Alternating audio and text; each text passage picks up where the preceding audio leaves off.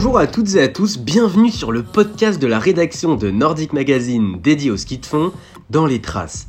Aujourd'hui, intéressons-nous à ce qui a été l'événement mondial le plus attendu de la planète nordique en 2021. Je veux parler des mondiaux d'Oberstdorf. Je suis Louis Delvinquière, allez, je vous emmène en Bavière, un voyage en 5 chapitres.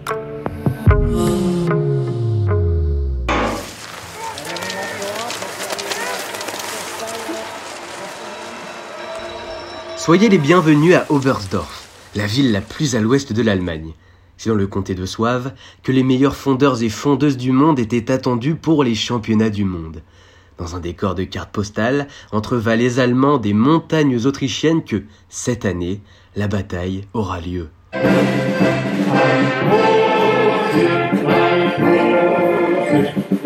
Vous imaginez le décor, ajoutez un beau soleil printanier, un ciel bleu azur, et vous y êtes.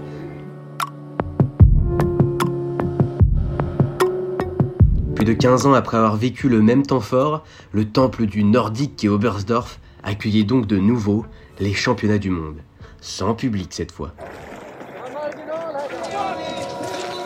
Les fans ont dû se contenter d'images télévisées. Et c'est sur leur canapé qu'ils ont crié pour encourager leurs athlètes fétiches.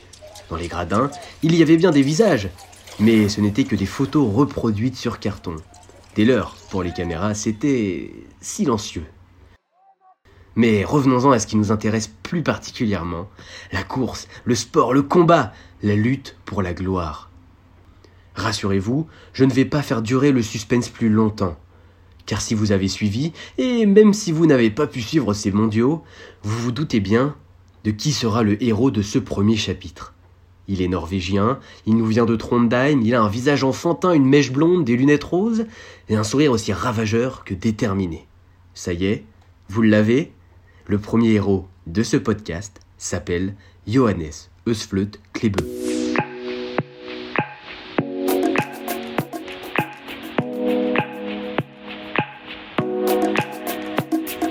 Le prodige du royaume viking est arrivé en Allemagne avec une ambition débordante.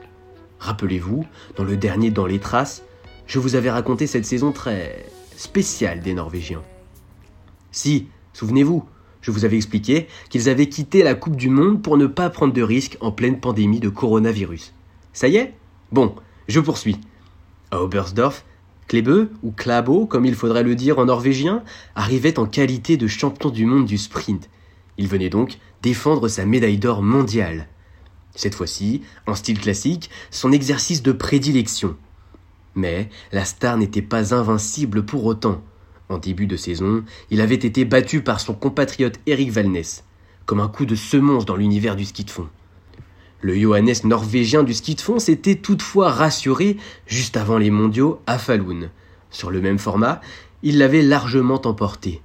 Il était donc favori à Oberstdorf, mais ce n'était pas gagné d'avance. La compétition eut lieu le jeudi 25 février. Je vous ai dit qu'il y avait comme un air de printemps. Le thermomètre affichait déjà 14 degrés dans la station bavaroise. Les conditions de neige allaient donc changer au fil des passages des fondeurs sur la piste. Aussi, les organisateurs décidèrent-ils d'avancer l'heure de départ. Les phases finales ne seraient ainsi pas courues aux heures les plus chaudes de la journée.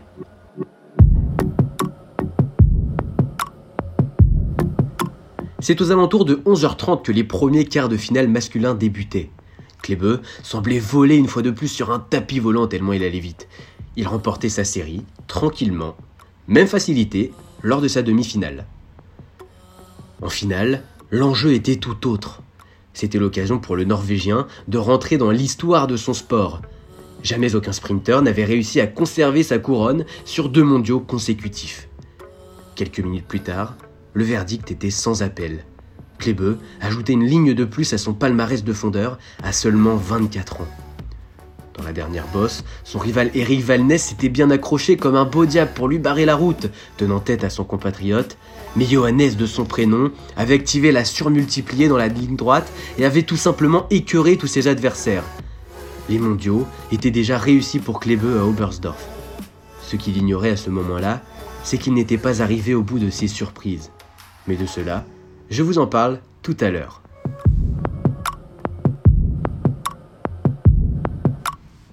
Chapitre 2 Alexander Bolchounov, enfin titré.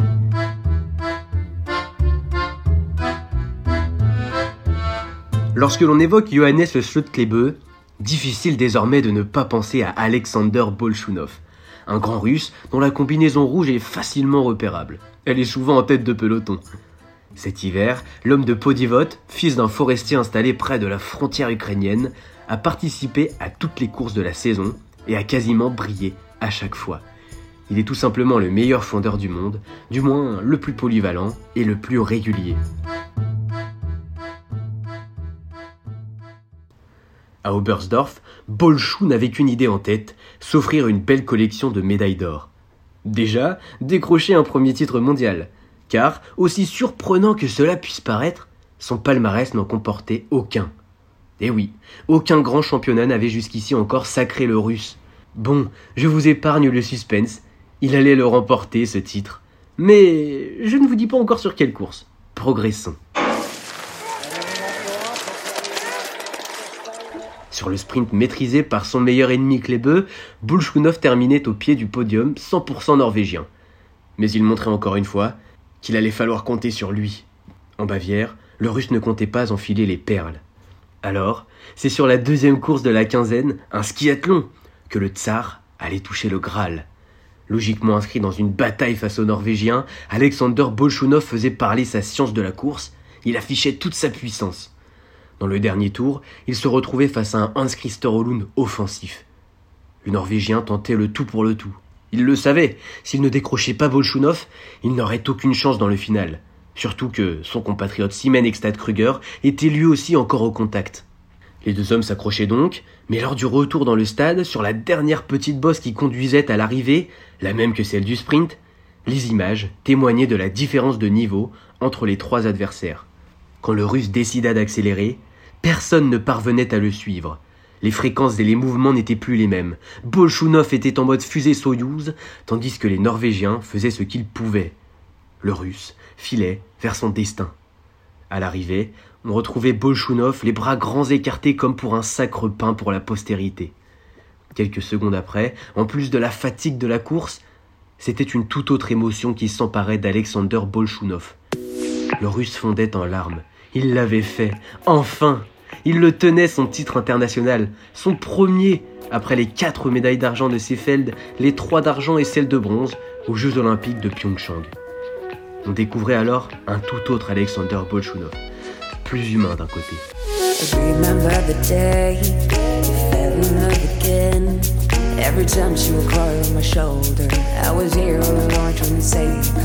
Dans les bras de sa future femme, en larmes elle aussi, c'était l'image d'un homme heureux qui renvoyait les images de la réalisation allemande. Allez, on tourne la page, mais mon petit doigt me dit que l'on va reparler du russe un peu plus tard. Et il ne sera pas seul. Klebe, lui aussi, jouera un rôle important.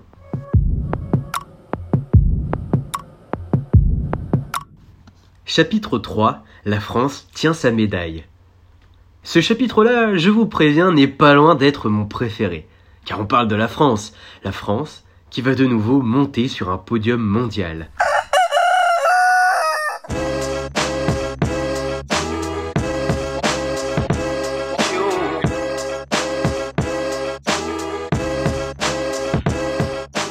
Le relais est devenu une institution pour l'équipe de France depuis plusieurs années maintenant.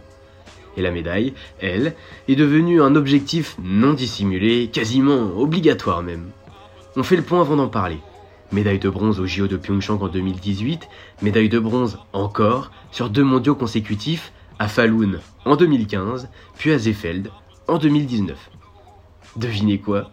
La France a encore pris le soleil à Oberstdorf. Car même s'il ne faisait pas beau ce jour-là, le brouillard et la fraîcheur n'ont pas empêché les bleus de bronzer. Vous avez compris? Oui, ils l'ont fait. Eux aussi. Encore une fois, l'équipe de France alignée sur un relais dans un grand championnat est allée chercher une médaille de bronze. Ce qui veut dire que la France est bel et bien la troisième nation du ski de fond chez les hommes, derrière les Norvégiens, évidemment sacrés, et les Russes. Mais rien n'était pourtant gagné. Je vous propose que l'on décortique un peu cette course devenue mythique pour les Bleus. Déjà, intéressons-nous au protagoniste. En lice, Il y avait Hugo Lapalu, puis Maurice Magnifica, tous deux en style classique, puis Clément Paris et Jules Lapierre terminaient le travail en skating. Allez, c'est parti, la course est lancée.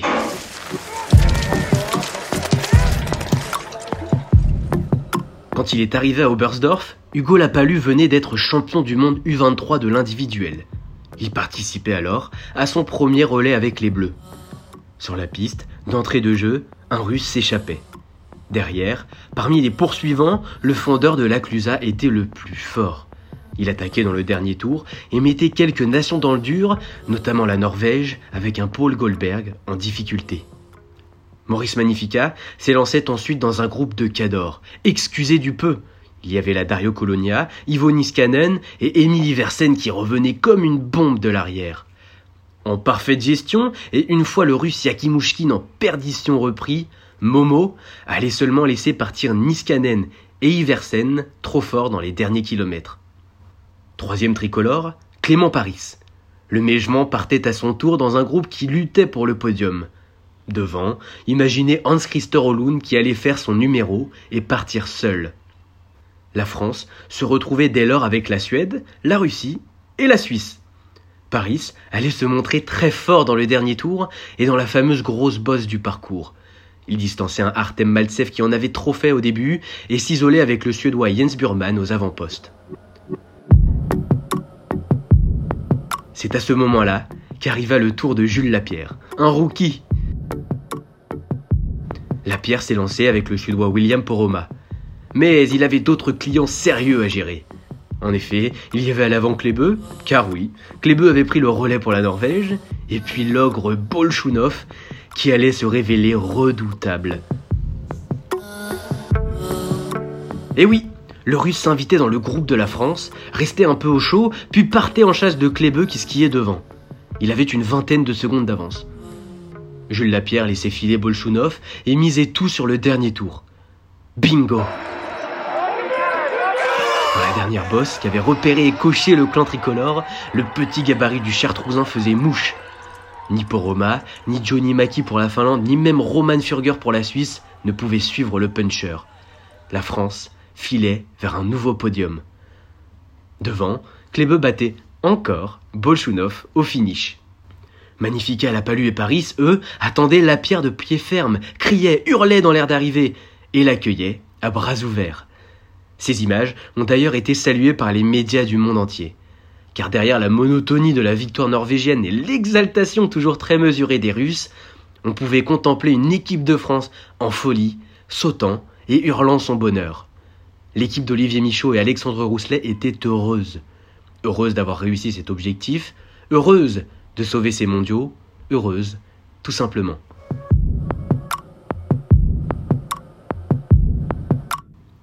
Chapitre 4 Une grande dame, Thérèse Yohog.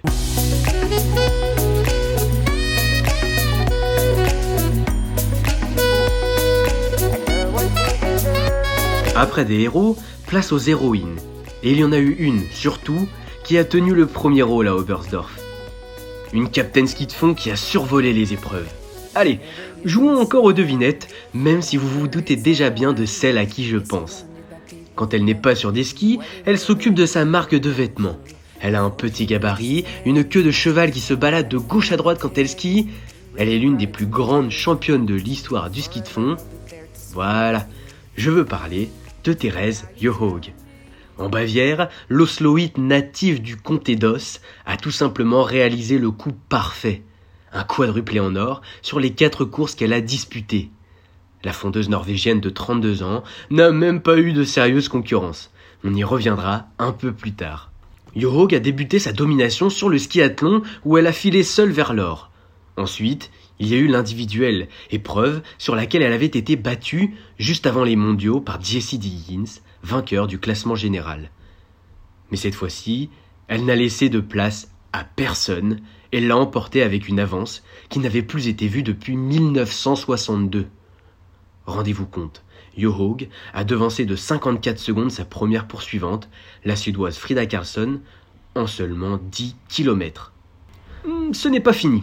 Il y a évidemment eu le relais. Avec la Norvège, elle a repris le titre qui leur avait été chippé par la Suède en 2019 à Zefeld. Et puis, enfin, il y a eu la victoire. Que dis-je? La démonstration d'une athlète sûre d'elle sur le 30 km classique.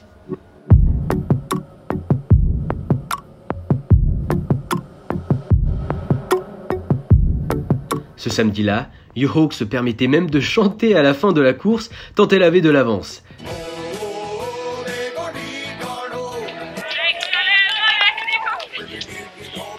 Elle franchissait la ligne d'arrivée avec presque 2 minutes 30 de moins que sa compatriote Heidi Weng, deuxième.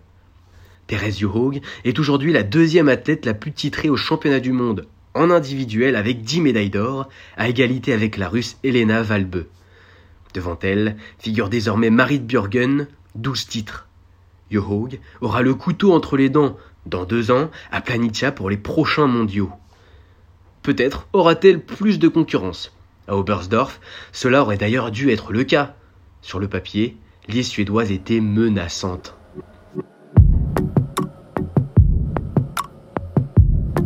Sur la piste, cela allait être une toute autre paire de manches. Aucune victoire pour ces dames. Nous avons vu que Frida Karlsson avait terminé deuxième du skiathlon. Elle avait battu au sprint sa collègue Eba Anderson. Puis, sur l'individuel, on assistait au même podium. Yo première, Carlson en deux et Anderson en 3.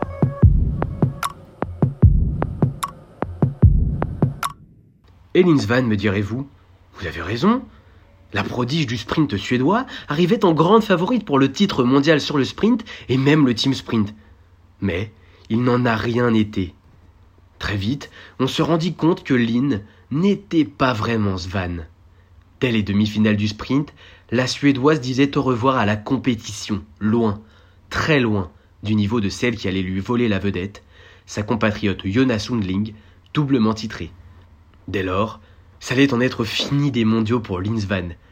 Elle n'allait pas être sélectionnée pour le relais suédois, ni pour le 30 km qu'elle espérait disputer. Ce furent les jours les plus durs de ma carrière, allait confier la jeune femme après les mondiaux. Oberstdorf était donc à oublier pour la Suédoise. Hmm, pas seulement pour elle d'ailleurs. C'est sur le relais qu'on assista à la plus grosse déconvenue suédoise. La faute au fartage et à une Charlotte Kalla en dedans. La Suède, meilleure équipe féminine de ski de fond sur l'hiver, n'a pas du tout pesé sur la course. Au lieu de gagner, elle a terminé en cinquième position.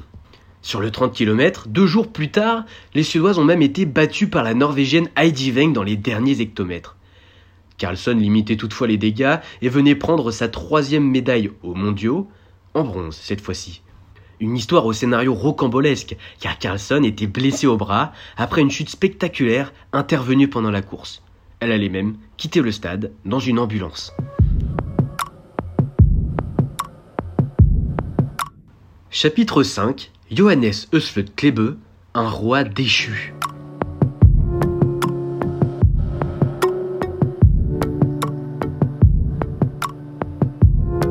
On arrive sans doute au chapitre le plus dingue, dans tous les sens du terme. Le meilleur pour la fin, comme on dit. Eh bien, pas cette fois-ci. Jusqu'au dimanche de clôture, les mondiaux étaient beaux. Restait un 50 km en style classique pour les hommes.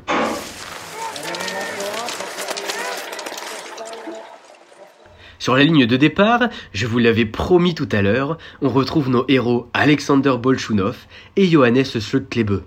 Les deux hommes vont se retrouver au cœur d'une affaire qui, je vous le dis tout de suite, allait se prolonger bien après la course. Je vous explique.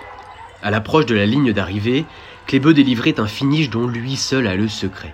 Il l'emportait. Sa première victoire sur un 50 km. Un message puissant envoyé à tous ses rivaux pour les prochaines années. Non, je ne suis pas qu'un sprinter. Oui, je suis un skieur complet. Oui, mais finalement, non. Pour comprendre pourquoi, rendons-nous de nouveau dans cette dernière ligne droite après le dernier virage. C'est là qu'on a assisté à un accrochage entre les deux meilleurs ennemis, je veux dire Bolchunov et Klebe. Le bâton du russe est brisé lors d'un contact avec le norvégien. Bolchunov a-t-il serré Klebe dans le virage? Klebe a-t-il barré la route à Bolchunov La discussion pourrait durer longtemps. Chacun a son avis, sa certitude. Mais au final, le jury de la Fédération internationale de ski a tranché. Quelques longues minutes après la course, il a décidé de déclasser la superstar Klebe. Le Norvégien est déchu de son titre. Cela profite à Emily Versen, nouveau champion du monde du 50 km. Car oui, Bolchunov avait terminé troisième, il n'avait pas pu sprinter avec un seul bâton. La réclamation des Russes avait donc porté ses fruits. Mais Bolchunov n'était pas pour autant champion du monde, ni content de la situation. Durant de longues minutes, juste après avoir franchi la ligne, il pleura. Et ce fut Klebe qui le consola le premier.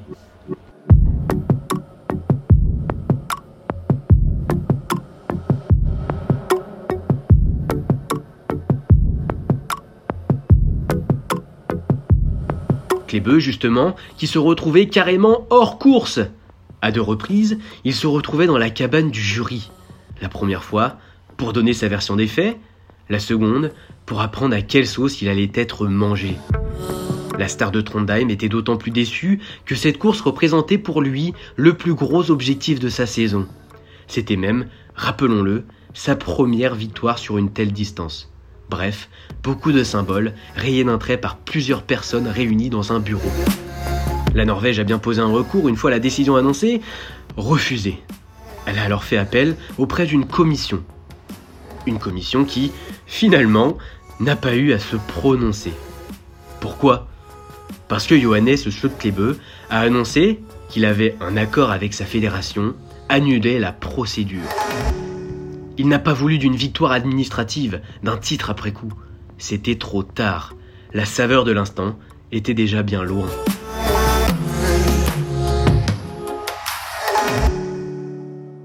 La Norvège, malgré son absence une bonne partie de l'hiver, a réussi son pari. Elle est parvenue à dominer lors du plus gros événement de l'année. Je veux parler des championnats du monde.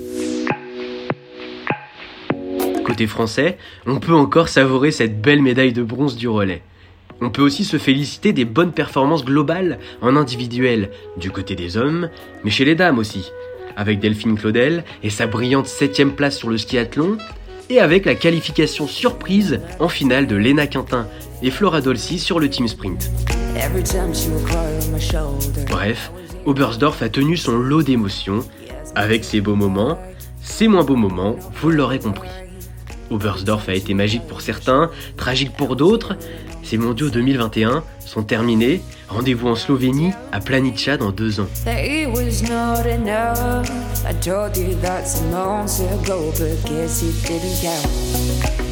Mais avant cela, il y aura Pékin en 2022. Une autre histoire à vous raconter. C'était Louis Delvinquière. J'ai été ravi de vous présenter ce troisième numéro avec toute la rédaction de Nordic Magazine. Et je vous dis à très vite dans les traces.